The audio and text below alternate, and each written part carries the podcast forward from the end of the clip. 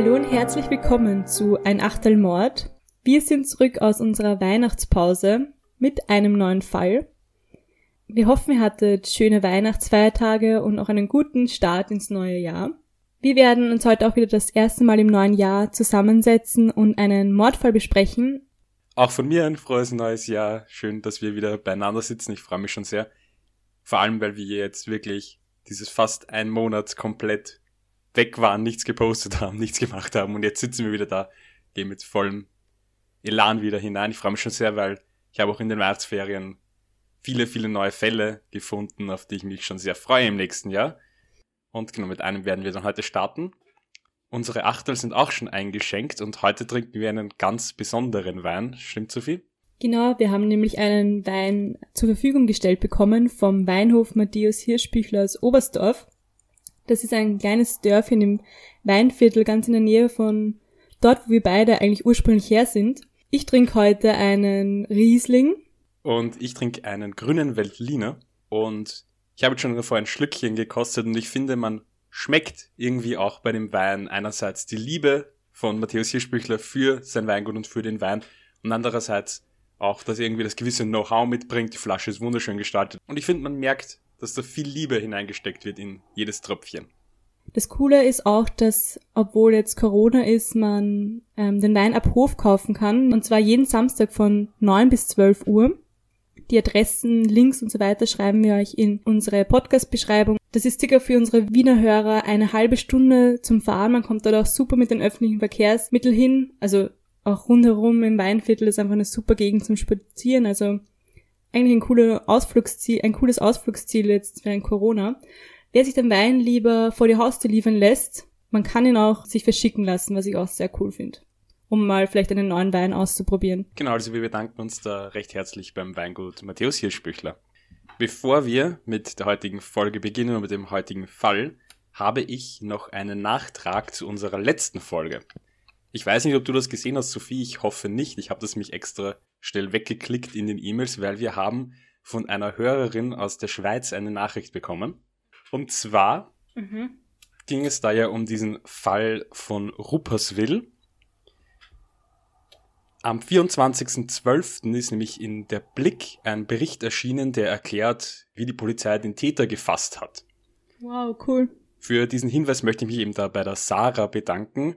Die hat uns diesen Bericht nicht einmal zwei Stunden nach dem Erscheinen schon zugeschickt. Und das auch noch an Weihnachten. also, Dankeschön und liebe Grüße in die Schweiz. Äh, kurz zur Erinnerung, bei dem Fall Rupperswil wurde eine Familie in einem Einfamilienhaus gefoltert und ermordet. Das Haus wurde anschließend in Brand gesteckt. Der Täter, dessen Tat sexuell motiviert war, wurde ein halbes Jahr nach der Tat festgenommen. Wie das damals genau funktioniert hat, war ja nicht klar. Ich habe damals davon gesprochen, dass es mehrere kleine Hinweise und diesen Antennensuchlauf gegeben hat, die dann zusammen zur Ergreifung geführt haben sollen. Aber wenn du dich erinnerst, es war ja so, dass nicht ganz klar war, wie das funktioniert hat. Ja in diesem neuen Bericht, der eben in dieser Zeitung erschienen ist, werden drei Schritte genannt, die eben zu der Ergreifung geführt haben sollen.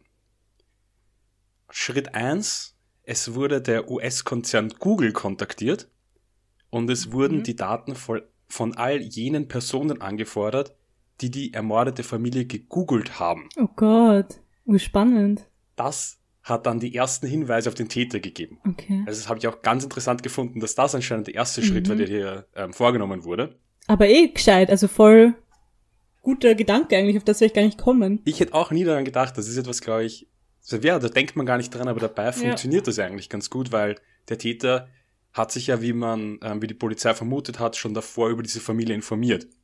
Mhm. Der zweite Schritt war eben dieser schon angesprochene Antennensuchlauf. Dabei wurden direkt die Daten vom Täter bereits erfasst, da man ihn ja schon verdächtigt hatte durch die Google-Ergebnisse. Außerdem gab es da gewisse Unregelmäßigkeiten, weil sein normales Verhalten sich an dem Tag der Ermordung geändert hat und das hat ihn natürlich weiter verdächtig gemacht. Und der dritte Schritt war dann eine Falle der Polizei. Und zwar, wie ich in der Folge gesagt habe, hat man den Täter ja schon einige Tage vor der Festnahme beschatten lassen und man errichtete eine Polizeikontrolle außerhalb von dem Ort, wo er mit dem Auto vorbeigefahren ist.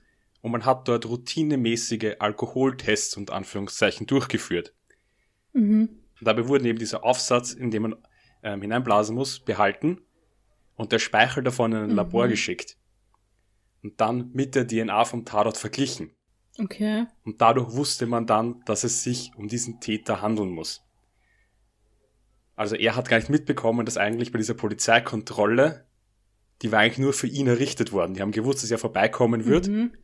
Und haben dadurch daneben sich die Sicherheit geholt. Gescheit, aber da wundert es mich irgendwie, wie das datenschutzrechtlich geht, weil wenn er nicht weiß, dass er für sowas seine, seine DNA oder sein Speichel hergibt, aber anscheinend. Also weißt du, was ich meine? Das war auch genau meine Frage. Wir beide haben jetzt leider keine Expertise im Schweizer Recht. Ich bin mir wahrscheinlich sogar ziemlich sicher, dass Schweizer Rechtsexperten uns nicht sagen können, ob das eigentlich rechtlich funktioniert. Ich wüsste auch nicht, ob das rechtlich in Österreich in Ordnung ist, von einer Person die DNA zu nehmen. Ich glaube nämlich, ich glaube nicht, weil ich glaube, dass so, das sind ja Daten und Daten geheim entnommen sozusagen. Also eine erkennungsdienstliche Behandlung muss ja eigentlich angekündigt werden und so weiter. Also keine Ahnung. Aber vielleicht gibt es irgendwelche richtlich, richterlichen Genehmigungen oder whatever. Ich weiß es nicht. Ich habe mir genau das gleiche auch gestellt. Ich habe mir dann auch gedacht, weil sie haben ja diese Polizeisperre extra für ihn gemacht. Sie haben ja nicht Hunderte entnommen, sondern die haben ja wirklich auf ihn direkt geschaut. Ja. Deswegen hat es da vielleicht ja bereits die Genehmigungen genau, gegeben. Voll. Es ist alles leider in dem Bericht nicht ganz ersichtlich auch gewesen, weil es auch keine offizielle Stellungnahme war. Mhm. Weil die Polizei hält sich da immer noch bedeckt was ich eben auch gesagt habe ja in der Folge, dass manche deswegen eben geglaubt haben, dass vielleicht illegale Methoden angewandt worden sind. Mhm. Das, was sie dann vielleicht auch wieder reinfallen wird. Das ja, habe ich genau dasselbe auch gedacht. Ist jetzt alles für uns unklar natürlich. Ich kann jetzt nicht sagen. Ich habe auch nicht natürlich diesen genauen Einblick. Aber auf jeden Fall das war eben, was ähm, hier danach berichtet wurde eben von der Blick. Mhm. Also nochmal danke für diese Zusendung. Das habe ich sehr interessant gefunden. Und ist natürlich auch, glaube ich, für unsere Zuhörer recht interessant, wenn wir, wenn sich neuere Dinge ergeben, das auch noch einmal hier sagen. Dann kommen wir zum heutigen Fall. Start rein. Für unseren heutigen Fall geht es nach Großbritannien. Genauer gesagt geht es nach England. Ganz genau gesagt geht es an den Rillington Place 10 im Londoner Stadtteil Notting Hill. Mitte des 20. Jahrhunderts. Dieses Haus am Rillington Place 10 besteht aus drei Stockwerken. Also dem Erdgeschoss, dem mittleren Stockwerk und dann dem obersten Stockwerk.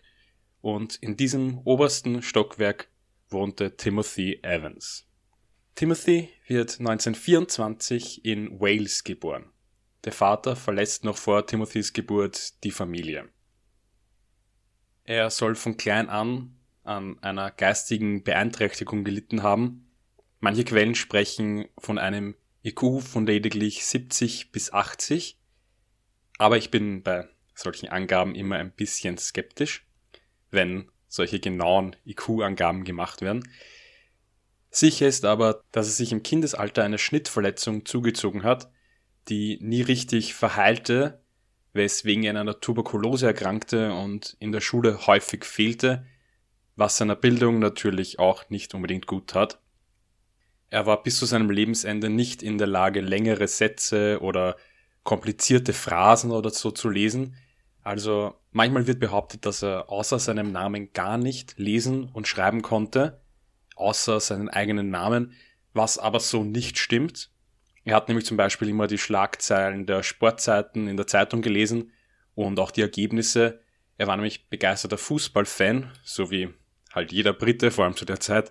Sein Lieblingsverein waren da die Queen's Park Rangers. Neben seiner Liebe zum Fußball war Timothy auch immer sehr kreativ im Erfinden von Geschichten. Also es gibt ein paar Erzählungen von ehemaligen Schulkameraden und Wegbegleitern. Er soll schon in der Kindheit verrückte Geschichten über seine Herkunft erzählt haben und bis ins Erwachsenenalter immer wieder solche Dinge erfunden haben. Also in Wien, glaube ich, würde man dazu sagen, dass er halt ein Geschichteldrucker ist. Mhm. Im Alter von elf zieht er mit seiner Mutter, den zwei Schwestern und dem zweiten Mann seiner Mutter nach London. Neben der Schule arbeitet er als Anstreicher, zieht dann mit 15 kurzfristig zurück nach Wales, um in einer Kohlenmine zu arbeiten, was er wegen seiner Fußverletzung aber nicht lang durchhält. Und er zieht wieder zurück zu seiner Mutter nach Notting Hill, nur wenige Minuten Fußweg von seinem späteren Zuhause, dem Obergeschoss am Rillington Place 10. 1947, mit 23 Jahren, heiratet er Beryl Throwley, mit der er ein Jahr später, nachdem sie schwanger wurde, in das bereits erwähnte Obergeschoss zog. Im Erdgeschoss wohnte zu diesem Zeitpunkt John Christie, ein Angestellter bei der Postbank, mit seiner Frau Ethel. 1948 kommt Beryl und Timothys Tochter Geraldine zur Welt. Die Ehe der beiden war aber keineswegs glücklich. Timothy arbeitete als Lkw-Fahrer, womit er nicht unbedingt viel Geld verdiente, vor allem weil er einen Großteil seines Gehaltes lieber in Alkohol investierte. Die beiden hatten oft lautstarke Auseinandersetzungen, teilweise auch körperliche. Und diese Streits trugen sie zum Teil auch in der Öffentlichkeit aus. Ein Jahr nach ihrem Umzug wird Beryl erneut schwanger. Da das Geld vorne und hinten nicht reichte, entschied sich Beryl für eine Abtreibung. Timothy stimmte ihr zu. Abtreibungen waren zu dieser Zeit in England allerdings illegal. 30. November 1949. Timothy betritt eine Polizeistation in Wales. Dort gibt er bekannt, dass seine Frau verstorben sei nachdem sie ein Abtreibungsmedikament genommen habe. Er habe die Leiche in einem Kanal vorm Haus geworfen, seine Tochter anschließend in gute Obhut gegeben und sei dann zur Polizei gefahren. Die Londoner Polizei wurde informiert und durchsuchte den Kanal, konnte aber keine Leiche finden. Auch benötigte es drei Polizeibeamte, um überhaupt den Kanaldeckel zu öffnen.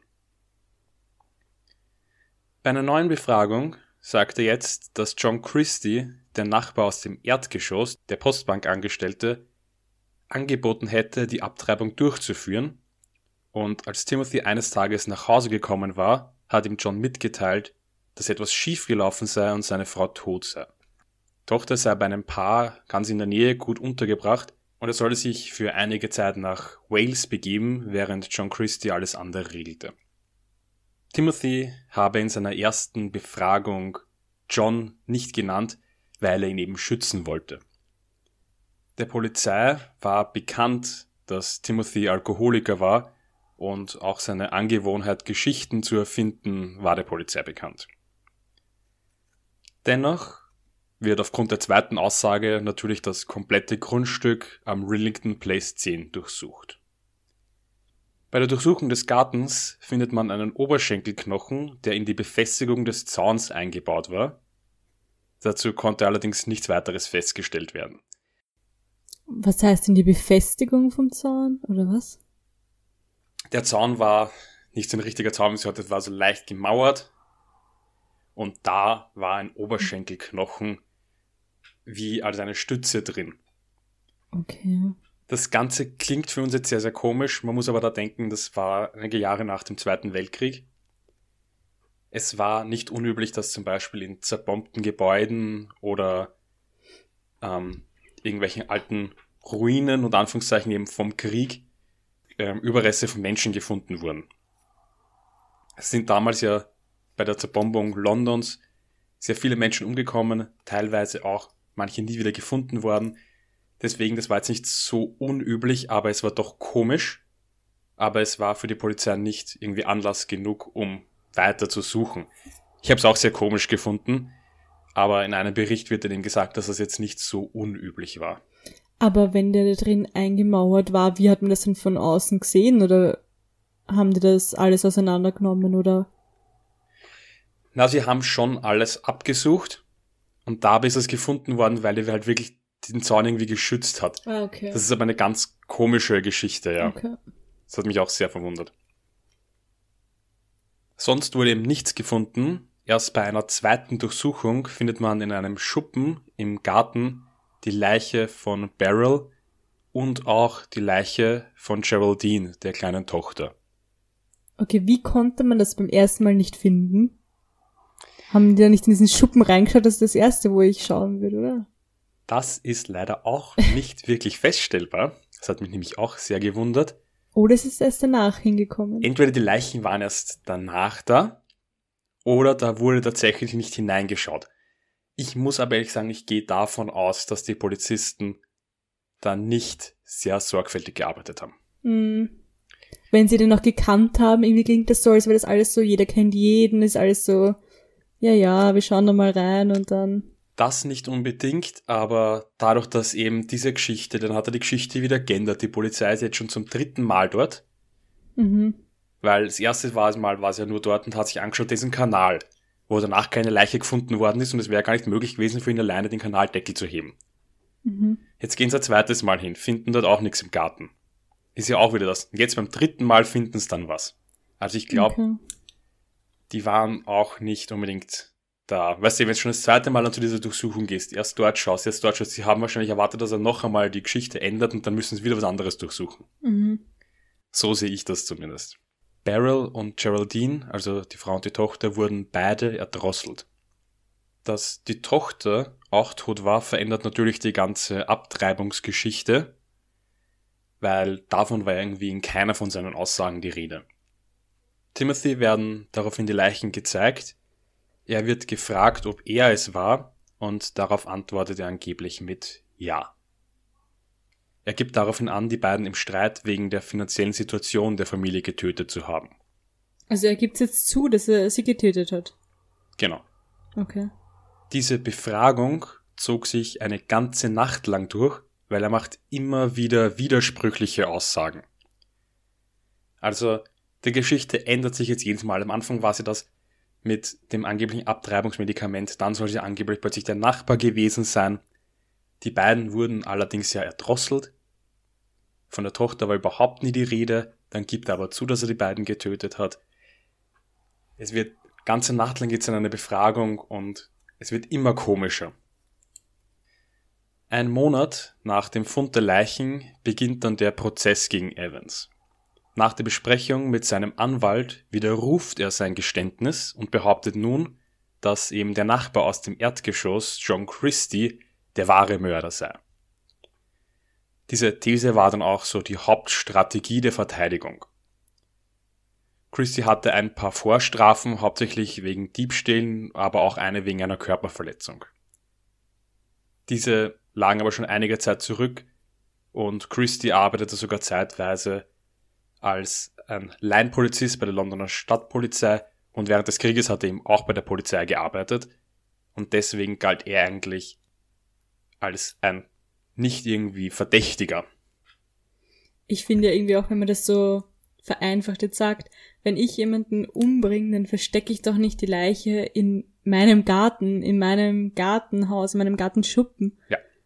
Und irgendwie, wenn der Polizist, weil der muss ja schon ein bisschen, ich weiß nicht, vielleicht mehr Verständnis für sowas haben, wie man jetzt eine Leiche versteckt oder keine Ahnung, einfach nicht so blöd sein und die Leiche in seinen Garten zu verstecken.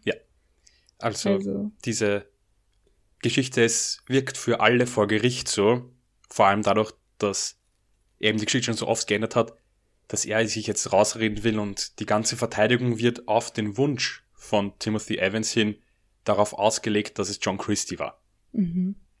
Also die hat jetzt wirklich so ihre Strategie, ist gar nicht mehr irgendwie zu schauen, dass die Beweislast gegen Timothy irgendwie geschwächt wird, sondern die ihre Strategie ist jetzt wirklich, sie sagen, der Christie war's und darauf beruht irgendwie die ganze Verteidigung. John Christie selbst gibt vor Gericht an, dass es nie ein Angebot seinerseits zu einer Abtreibung gab. Er sei ja auch gar kein Arzt oder so, also warum sollte er plötzlich so eine Abtreibung anbieten können? Allerdings konnten er und seine Frau detailliert über die ständigen lauten Streitereien im Obergeschoss berichten. Und es war natürlich auch allen Hausbewohnern und in der Gegend bekannt, dass die beiden finanziell einige Probleme hatten und auch in der Ehe Probleme hatten. Weil ja, wie gesagt, die Streitereien auch auf offener Straße ausgetragen wurden. Ganz abgesehen davon hat John natürlich auch kein Motiv für den Mord an Beryl und Geraldine. Außerdem war er ja, wie gesagt, ein durchschnittlicher, aber doch geachteter Mann und von dem bekannten Geschichtenerzähler Evans, der dauernd seine Aussagen änderte, wollte das Gericht sich auch irgendwie diesen unbescholtenen Mann nicht anschwärzen lassen. Aber was mich da jetzt noch kurz interessiert, hat man irgendwie nachgeschaut, ob die Frau wirklich schwanger war? Ja. Oder ist es damals, war das damals noch, also ist, war das schon möglich? Ja, ja, die ähm, Frau war schwanger und Ah, man hat auch eben den okay. toten Fötus gefunden. Das schon, ähm, dadurch hat man noch sagen können, weil sie ja eben, es hat keine so, Abtreibung voll, stattgefunden. Okay. Also das wäre eigentlich ganz wichtig gewesen, stimmt, weil sie wurde erdrosselt, sie ist nicht an irgendeinem Mhm. Abtreibungsmedikament oder so verstorben. Das ist eine sehr gute Frage, das stimmt, das ist wichtig. Nach nur drei Tagen Prozess und 40 Minuten Beratungszeit durch die Geschworenen wird Timothy Evans wegen des Mordes schuldig gesprochen und zum Tode verurteilt. Da hat eben vor allem die Aussagen von Christie und seiner Frau, denen hat man Glauben geschenkt und eben dem Geschichteldrucker Evans wollte irgendwie keiner glauben, weswegen er am 9. März 1950 durch den Strang hingerichtet wird. So, damit könnte unsere heutige Fall jetzt enden, aber die Geschichte geht natürlich noch ein bisschen weiter. Am 20. März 1953, also fast genau drei Jahre später, muss John Christie seine Wohnung am Rillington Place 10 räumen, weil er unerlaubterweise die Wohnung für einige Tage untervermietete. Nachdem diese Räume von ihm nun leer standen, erlaubte der Hausbesitzer dem Mieter des Obergeschosses, Christies Küche zu benutzen. Weil die Wohnungen alle in diesem Haus recht klein waren und sie ja im Moment sowieso unbewohnt waren. Vier Tage später, als der neue Küchenbenutzer ein Radio an der Wand montieren will, fiel ihm auf, dass hinter der Tapete ein Loch war. Er entfernt die Tapete und findet dahinter eine Küchennische und darin die Überreste von drei Personen. Oh Gott. Damit sind wir wieder beim Bewohner der Erdgeschosswohnung, John Christie. Er wird am 8. April 1899 in der Nähe von Halifax in England geboren. Er hatte sechs Geschwister. Seine Kindheit war recht kompliziert, der Vater gab ihm kaum Aufmerksamkeit, die Schwestern und die Mutter hatten eine sehr ambivalente Beziehung zu ihm. Einerseits wurde er von ihnen gedemütigt und gehänselt, andererseits aber auch komplett verhätschelt. Dies soll dann auch zu seiner späteren sehr schwierigen Beziehung zu Frauen geführt haben. Von Mitschülern wird er als ein merkwürdiges Kind bezeichnet, das sich die meiste Zeit mit sich selbst beschäftigt. Es wird ihm aber auch eine hohe Intelligenz zugeschrieben. Also in dem Buch von Sir Ludovic Kennedy wird ihm eine IQ von 128 gegeben. Aber ich habe schon davor gesagt, diese IQ-Zahlen finde ich immer ein bisschen schwer. In der Schule war er auch recht gut, sang im Kirchenchor und war Pfadfinder. Im Alter von 18 tritt er 1917 in die britische Armee ein und nimmt daher an den Kämpfen des Ersten Weltkriegs in Frankreich teil. Im Juni 1918 soll er hier bei einem Senfgasangriff schwer verwundet worden sein. Er selbst gab an, dass er drei Jahre lang nicht sprechen konnte und danach nur mit sehr leiser Stimme. Ärztliche Beweise oder irgendwelche Befunde dafür gibt es nicht. Also einer der Ärzte, die später seinen Fall untersucht haben, meinten, dass es sich dabei wohl eher um eine psychische als um eine physische Folge des Krieges handelte. Es gibt auch keine erhaltenen Berichte über eine Aufnahme von ihm in einem Krankenhaus, weshalb Ludovic Kennedy, der ihm ein Buch über ihn geschrieben hat, generell an dieser Geschichte zweifelt. Er geht mehr davon aus, dass diese gefälschten Krankheiten und Übertreibungen ein Ruf nach Aufmerksamkeit waren. Also es ist jetzt natürlich schon davon auszugehen, dass er vielleicht eine Kriegsverletzung hatte. Es ist auch klar, dass es, im, wenn man im Krieg in einem Krankenhaus behandelt wird, nicht immer Aufzeichnungen gibt. Aber dieser Biograf von ihm geht eben deswegen nicht davon aus, dass wirklich alles, was er da erzählt hat, so wirklich ganz wahr ist. 1920 heiratete er Ethel Simpson, die ebenfalls aus Halifax stammt. John hatte über seine ganze Jugend und auch im späteren Leben immer ein Problem mit Impotenz. Seine Autopsie später gibt zwar, dass physisch nichts auffällig war an seinen Genitalien, und auch hier wird deshalb eher von psychischen Problemen ausgegangen. Vor allem deswegen, weil er mit Prostituierten sehr wohl normalen Geschlechtsverkehr haben konnte. Bei späteren Untersuchungen und Fallanalysen wird deshalb davon ausgegangen, dass dieses komplett verzerrte Frauenbild aus seiner Kindheit es ihm nur dann irgendwie möglich gemacht hat, eine sexuelle Erregung zu haben, wenn er in voller Kontrolle über das Geschehen war. Und er hatte auch seine allerersten sexuellen Erfahrungen mit Prostituierten. 1921, nach dem Militär, beginnt er einen Job bei der Post in Halifax. Und er wurde auch schon nach zwei Monaten wieder entlassen und für einige Monate ins Gefängnis geschickt, weil er Briefe mit Geldinhalt gestohlen habe. In den nächsten Jahren folgen dann weitere kurze Haftstrafen wegen Diebstahls, Betrugs, einem Autodiebstahl und auch Körperverletzung. Von seiner Frau lebte er während dieser Zeit getrennt. Das Ganze geht dann 13 Jahre lang eigentlich so. Erst 1934, nach dem Absitzen der Strafen, kam er wieder mit seiner Frau Ethel zusammen und 1937 zogen sie gemeinsam in das Haus am Rillington Place 10. Er arbeitete dann einige Jahre in einem Kino, bis er während des Zweiten Weltkriegs eine Stelle bei der Polizei annahm. Seine kriminelle Vergangenheit hatte man verabsäumt zu checken. Also es gab da keinen Background-Check irgendwie vor seiner Einstellung für die Polizei.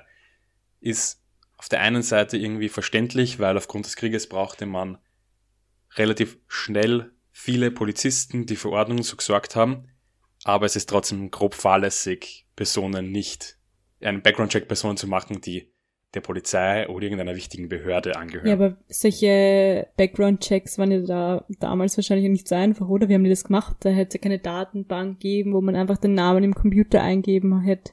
Er hatte schon mehrere Gefängnisstrafen gehabt. Ja. Und das scheint auf in Akten. Okay. Also wenn man weiß, wo er her ist und so, es gab damals ja schon ein System, dass Akten angelegt waren, die Straftaten sind irgendwo passiert er hat Gefängnisstrafen gehabt, mehrere. Ja, das müsste gut. irgendwo aufscheinen. Also sowas müsste normalerweise die Polizei anfordern können und das wird auch damals schon gemacht. Also 1943 trifft er auf die 21-jährige Ruth Fürst, eine Österreicherin, die kurz zuvor wegen des Krieges aus dem Deutschen Reich geflüchtet war. Sie arbeitete in einer Munitionsfabrik und wegen finanzieller Not nebenbei auch als Prostituierte. Nach eigenen Angaben soll er sie am 24. August 1943 zu sich nach Hause eingeladen haben. Seine Frau war da gerade in Wales auf Verwandtschaftsbesuch. Während die beiden sich entkleideten, soll John sie aus einem Impuls heraus mit einem Stück Seil erdrosselt haben. Laut ihm war das also kein geplanter Mord, sondern aus einem Impuls heraus. Woher dann neben im Bett ein Stück Seil liegen hat, kann weder ich noch die Polizei erklären. Die Leiche versteckte er anschließend einen Tag im Haus. Nach dem Dunkelwerden am nächsten Abend verscharrte er die Leiche im Garten. Er wechselte kurz darauf seinen Job, arbeitete jetzt also nicht mehr bei der Polizei und lernte dort bei einer Elektronikartikelfabrik Muriel Edie kennen. Diese litt an einer chronischen Bronchitis und er gab an, ihr helfen zu können. Sie soll deshalb mit zu ihm nach Hause kommen. Dort soll sie eine Heilmischung einatmen. Stattdessen war es aber Leuchtgas, was eine Kohlenmonoxidvergiftung zur Folge hatte. Also, aber er tötet nur, um sie zu töten, oder vergeht es sich dann an den Leichen oder sowas? Nachdem sie bewusstlos wird, vergewaltigt er sie okay. und erdrosselt sie, bevor er sie dann neben Ruth Fürst im Garten begrub. Also nachdem sie bewusstlos wird und man kann natürlich nicht feststellen, ob auch nachdem sie tot war, er sie noch einmal vergewaltigt hat, aber auf jeden Fall ging es ihm auch darum, ja. Mhm. Am Morgen des 14. Dezember 1952 erwürgt John Christie seine Frau Ethel im Bett also noch vor dem Aufstehen. Das Verschwinden seiner Frau erklärt der Nachbarn durch Verwandtschaftsbesuche, Erkrankungen und andere Lügen. Außerdem fälscht er Briefe in ihrem Namen und Unterschriften, um an das Geld in ihrem Bankkonto zu kommen. Einen Monat später, im Jänner 1953, ermordete er Rita Nelson. Sie war aus Belfast und im sechsten Monat schwanger. In London war sie, weil sie ihre Schwester besuchte. Im Monat darauf, im Februar 1953, ermordet er Kathleen Maloney, eine 26-jährige Prostituierte. Und im nächsten Monat, im März, ermordet er Hectorina McLennan. Sie und ihr Lebensgefährte waren Freunde von John Christie. Also er hat sie schon einige Zeit zuvor kennengelernt und nach ihrem Verschwinden, unter Anführungszeichen, half er ihrem Lebensgefährten sogar bei der Suche nach ihr und traf sich mit ihm, um ihn zu unterstützen. Alle drei Frauen wurden ähnlich wie Muriel Edie erst mit Leuchtgas benebelt, bevor er sie strangulierte.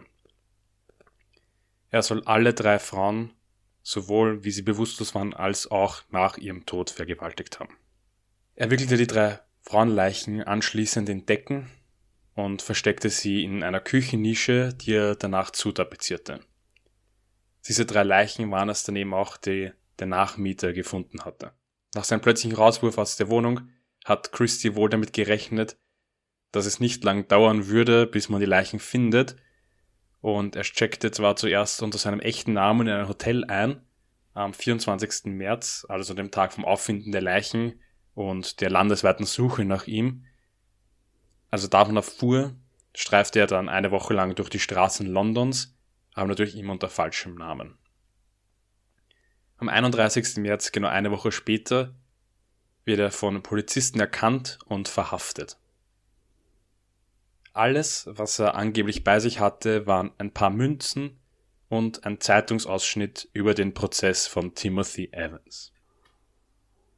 Bei den Einvernahmen gesteht Christie die Morde an seiner Frau und an den drei Frauen, deren Leichen in der Küche gefunden wurden. Bei einer jetzt sehr gründlichen Durchsuchung des kompletten Grundstücks wurden dann auch die Leichen im Garten gefunden, also die beiden Frauenleichen, die ersten zwei Morde, die er daraufhin auch gestand. Die Öffentlichkeit gerät jetzt natürlich in Aufregung, weil einerseits hätte niemand damit gerechnet, dass sich mitten in London hier jetzt ein Serienmörder die ganzen Jahre aufgehalten hat. Aber vor drei Jahren hat man ja auch einen Mann gehängt, der im selben Haus gewohnt hat wie der Serienmörder und der ja aufgrund der Aussagen des Serienmörders verurteilt wurde. Bei weiteren Befragungen gesteht John Christie jetzt auch den Mord an der schwangeren Beryl Evans. Den Mord an dem Kind gesteht er nicht.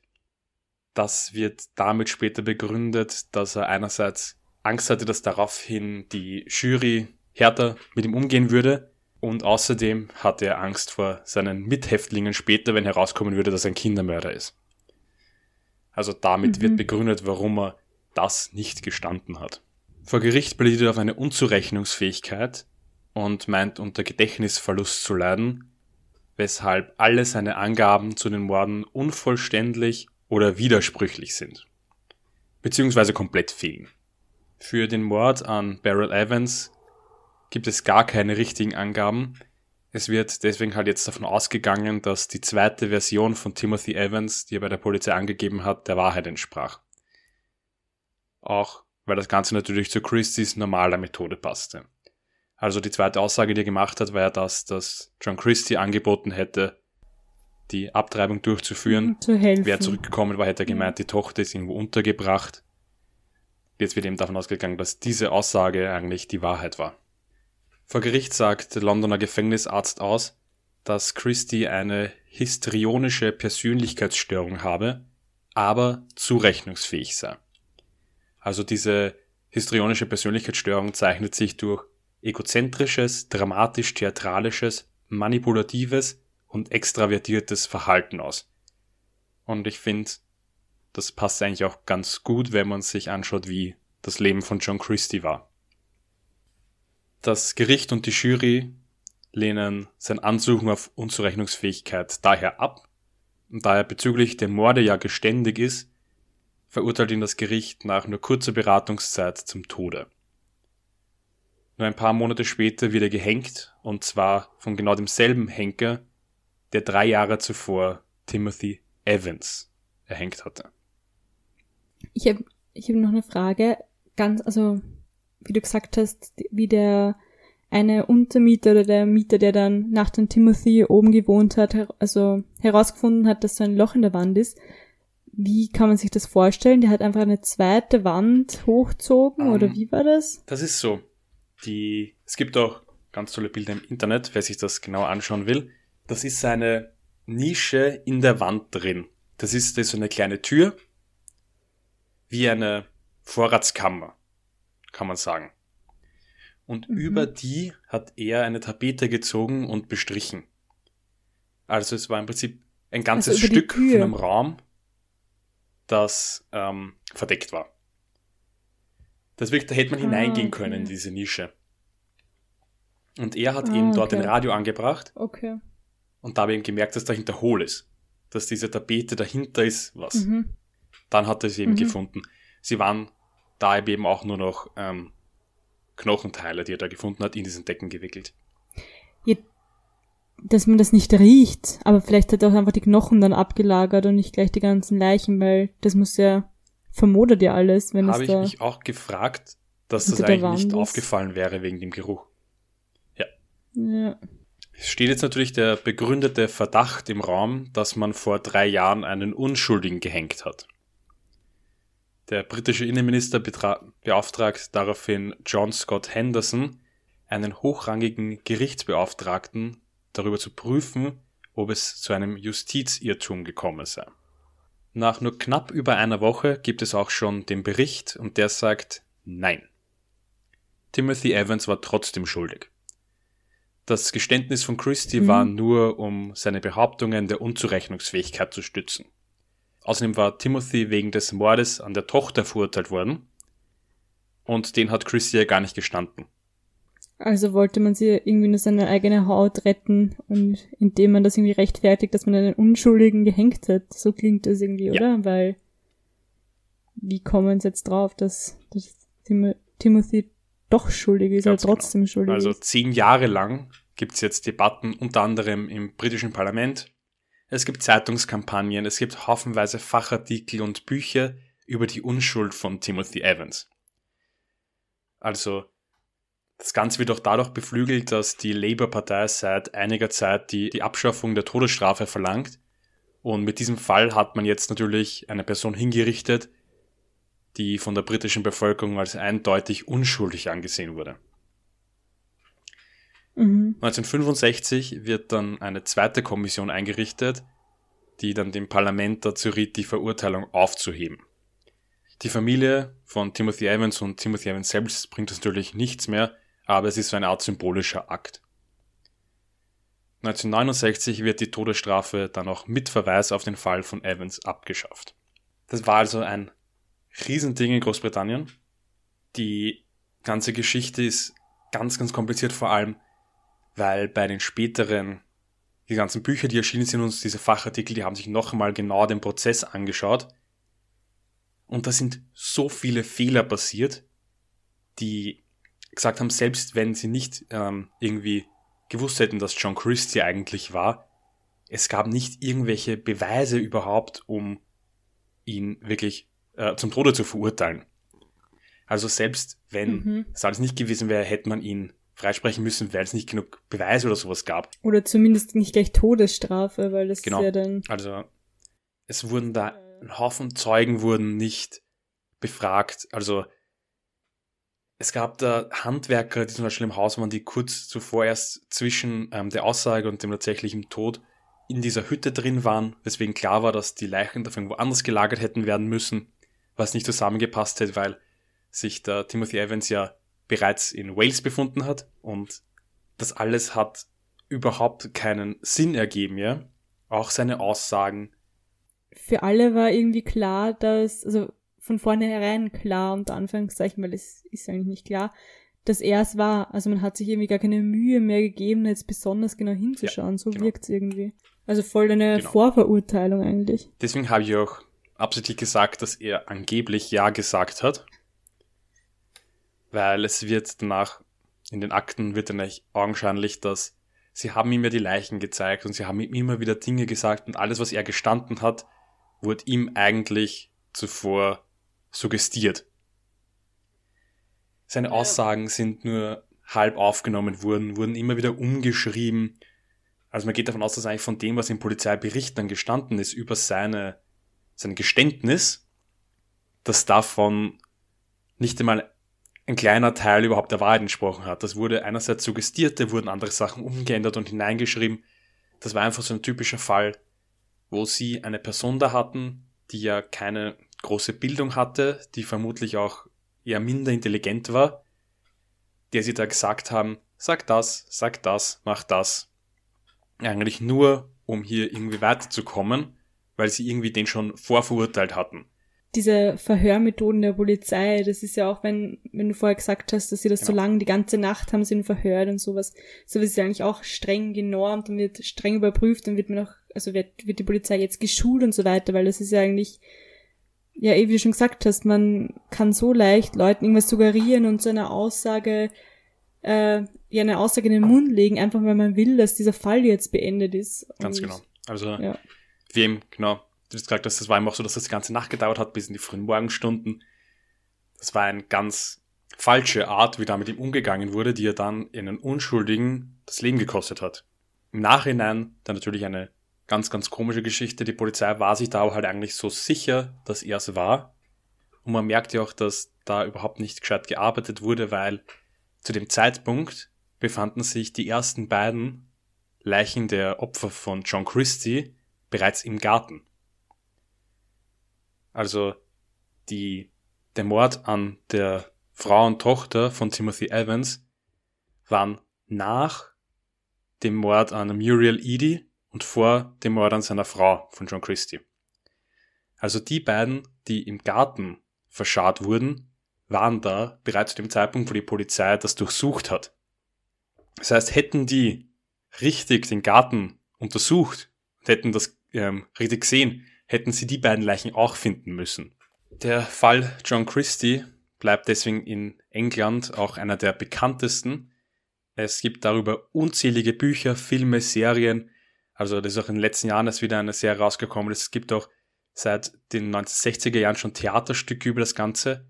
Und im Wachsfigurenkabinett Madame Tussaud in London gibt es im Keller in diesem Horrorabschnitt eine Wachsfigur, von John Christie vor einer Nachbildung seiner Küche, wo ihm diese Leichen in der Wand gefunden wurden. Abgesehen davon, dass er natürlich ein Serienmörder war und das ist ja in der Öffentlichkeit immer irgendwie so eine Faszination, hat natürlich ihm immer dieser Ruf von der Nekrophilie, also dem Missbrauch der Leichen, ähm, seinen Ruf irgendwie erweitert und deswegen ist er irgendwie als eingegangen in die britische Kriminalgeschichte, also eben dieser Typus des nekrophilen Serienkillers. Und das hat auch dieses Bild von ihm als das Monster und das absolut Böse geprägt, weswegen er eben in Großbritannien so bekannt ist.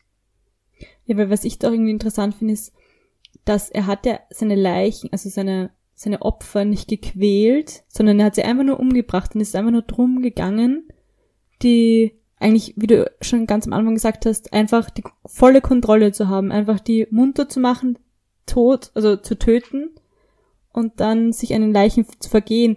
Aber es gibt ja, wir sehen es oft, diese Täter, die dann, ähm, ja, die dadurch erregt werden, wenn sie, wenn sie ihre Opfer quälen und misshandeln und die Leiden sehen. Und diesen Aspekt fehlt da eigentlich komplett. Und es ist wirklich nur drum, eben um, die, um diese Nekrophilie gegangen, einfach mit einer Leiche ja. Sex zu haben. Was ganz ich auch genau. interessant also finde. Also das ist ganz, ganz interessant an ihm, dass er eben genau dieses Leid ja eigentlich überhaupt nicht braucht, sondern für ihn ist ja das Wichtige genau, dass sie sich nicht wehren können, damit er eine sexuelle Erregung hat. Eben genau das, was wir schon gesagt haben, dass ihm eben deswegen nur, wenn er die volle Kontrolle hat. Deswegen auch diese eigentlich nämlich für Männer sehr untypische Art des Tötens, dass man Leute zuvor mit einem Gas vergiftet und nicht, weil normalerweise, ähm, also typischerweise wäre es ja so, dass das eine typische Methode wäre wie Frauen morden, und Männer ja eher gewalttätig morden. Es wird nämlich von einigen Psychologen genauso dargestellt eben in diesem Widerspruch zu seiner, oder eigentlich nicht Widerspruch, sondern genau passend zu dem, wie er seine Kindheit erlebt hat und dieser komischen Beziehung zu Frauen. Weil eben ihm, bei ihm irgendwie diese komplett blutige Tat gefehlt hat. Das Einzige, was dadurch natürlich irgendwie schwer zu erklären ist, ist der Mord an der Tochter. und der Mord an seiner Frau. Also, weil beim Mord an seiner Frau, bei der Leiche wurden keine Hinweise darauf gefunden, dass sie nach dem Tod ähm, noch vergewaltigt worden wäre.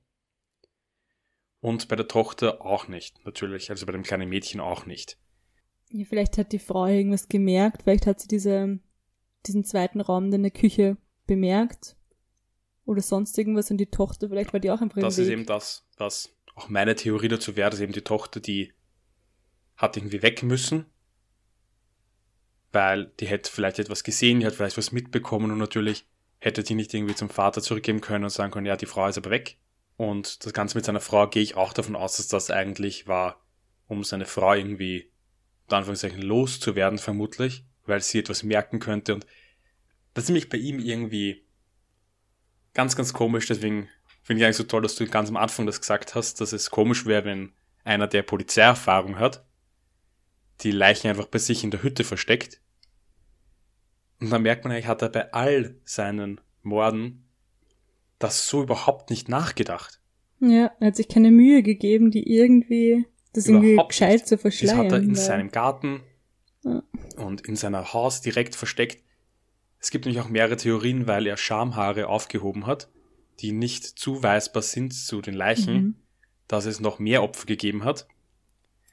Das ist immer noch ein Mythos unter so unter britischen True Crime Fans, also da gibt es ganz, ganz viele Theorien, für welche Morde er noch verantwortlich sein könnte. Weil da auch wieder interessant ist, dass die Polizei, nachdem John Christie gefunden, also verurteilt wurde, nie irgendwie eine, einen Suchlauf gestartet hätte, vermisste Personen oder sowas mit ihm in Verbindung zu bringen. Und er hat ja auch immer nur zugegeben die Morde, wo die Leichen gefunden waren und die man ihm nachweisen hat können. Deswegen ist immer noch diese mhm. Unsicherheit, gab es vielleicht sogar noch mehr Morde, die er begangen hat. Dafür spricht natürlich einerseits diese gefundenen Schamhaare und auch natürlich gibt es irgendwie keine Angaben von ihm, dass es nicht noch mehr gewesen wären. Andererseits gibt es auch Experten, die das bezweifeln, weil sie nicht davon ausgehen, dass er andere Ermordete jetzt irgendwo anders ähm, die Leichen woanders versteckt hätte. Weil er hatte im Prinzip eigentlich immer in seiner Wohnung gemordet und dann die Leichen auch auf seinem Grundstück oder in seiner Wohnung versteckt. Die Straße Rillington Place wurde danach eben auch zweimal umbenannt, was ich auch ganz interessant finde, weil eben die Adresse so bekannt wurde durch dieses Mordhaus. Und das Haus wurde dann noch abgerissen und dort, wo es stand, ist bis heute eine Lücke. Also das ist ein kleiner Garten und da ist kein Haus mehr darauf gebaut worden. Okay, also kann man das voll touristisch eigentlich anschauen. naja, es ist, also, ist. es ist ja schon ein Stück außerhalb eben in Notting Hill. Und das ist, man kann auf Google Maps auch durchgehen durch die jetzige Adresse, aber es ist wirklich unspektakulär. Also es ist dort wirklich einfach nur noch ein Garten, es ist natürlich keine Plakette oder was, weil man will das natürlich auch nicht, weil ähm, auch einige der Verfilmungen ähm, Rillington Place 10 oder Rillington Place heißen und auch das Theaterstück und deswegen hat eben diese Adresse so einen Namen bekommen äh, in der Öffentlichkeit, dass man eben unbedingt wollte. Deswegen wurde sie auch zweimal umbenannt. Ja, ich kann mir nicht vorstellen, wer dann diese Wohnung mieten würde oder kaufen würde. Also ich würde auch nicht wohnen wollen, wenn ich wissen würde, dass da so ein Mord oder solche Morde ja. stattgefunden haben. Genau. Vor allem, weil das eben so eine auch bewegende Geschichte für die britische Gesetzgebung so ist, weil ja ja, für die ganze genau. Strafrechtsgeschichte. Weil eben dieser Fall ja dann auch so eine symbolische Wirkung bekommen hat, dadurch, dass hier ein Unschuldiger hingerichtet wurde. Und das ist ja immer das einer der Hauptaspekte an der Kritik an der Todesstrafe, dass man eben sagt, dass genau solche Dinge passieren können, wenn es die Todesstrafe gibt. Dass wenn nicht gut gearbeitet wird, dass wenn nicht genau hingeschaut wird, dass dann Unschuldige verurteilt und ermordet eigentlich werden. Und damit endet unser heutiger Fall von einem der berüchtigsten Serienmörder Englands. Falls ihr mehr von uns wollt, könnt ihr uns gerne zum Beispiel auf Instagram folgen, da heißen wir ein Achtenmord.podcast oder uns auch eine E-Mail schreiben. Mit auch zum Beispiel Hinweisen oder Neuerungen oder irgendetwas. Da heißen wir ein Achtelmord at gmail.com. Falls ihr diesen Podcast gut findet, würden wir uns auch freuen, wenn ihr immer eine gute Bewertung zum Beispiel bei Apple Podcasts gebt. Wir trinken jetzt noch unser Achtel aus vom Weinhof Matthias Hirschbüchler und hören uns in zwei Wochen wieder.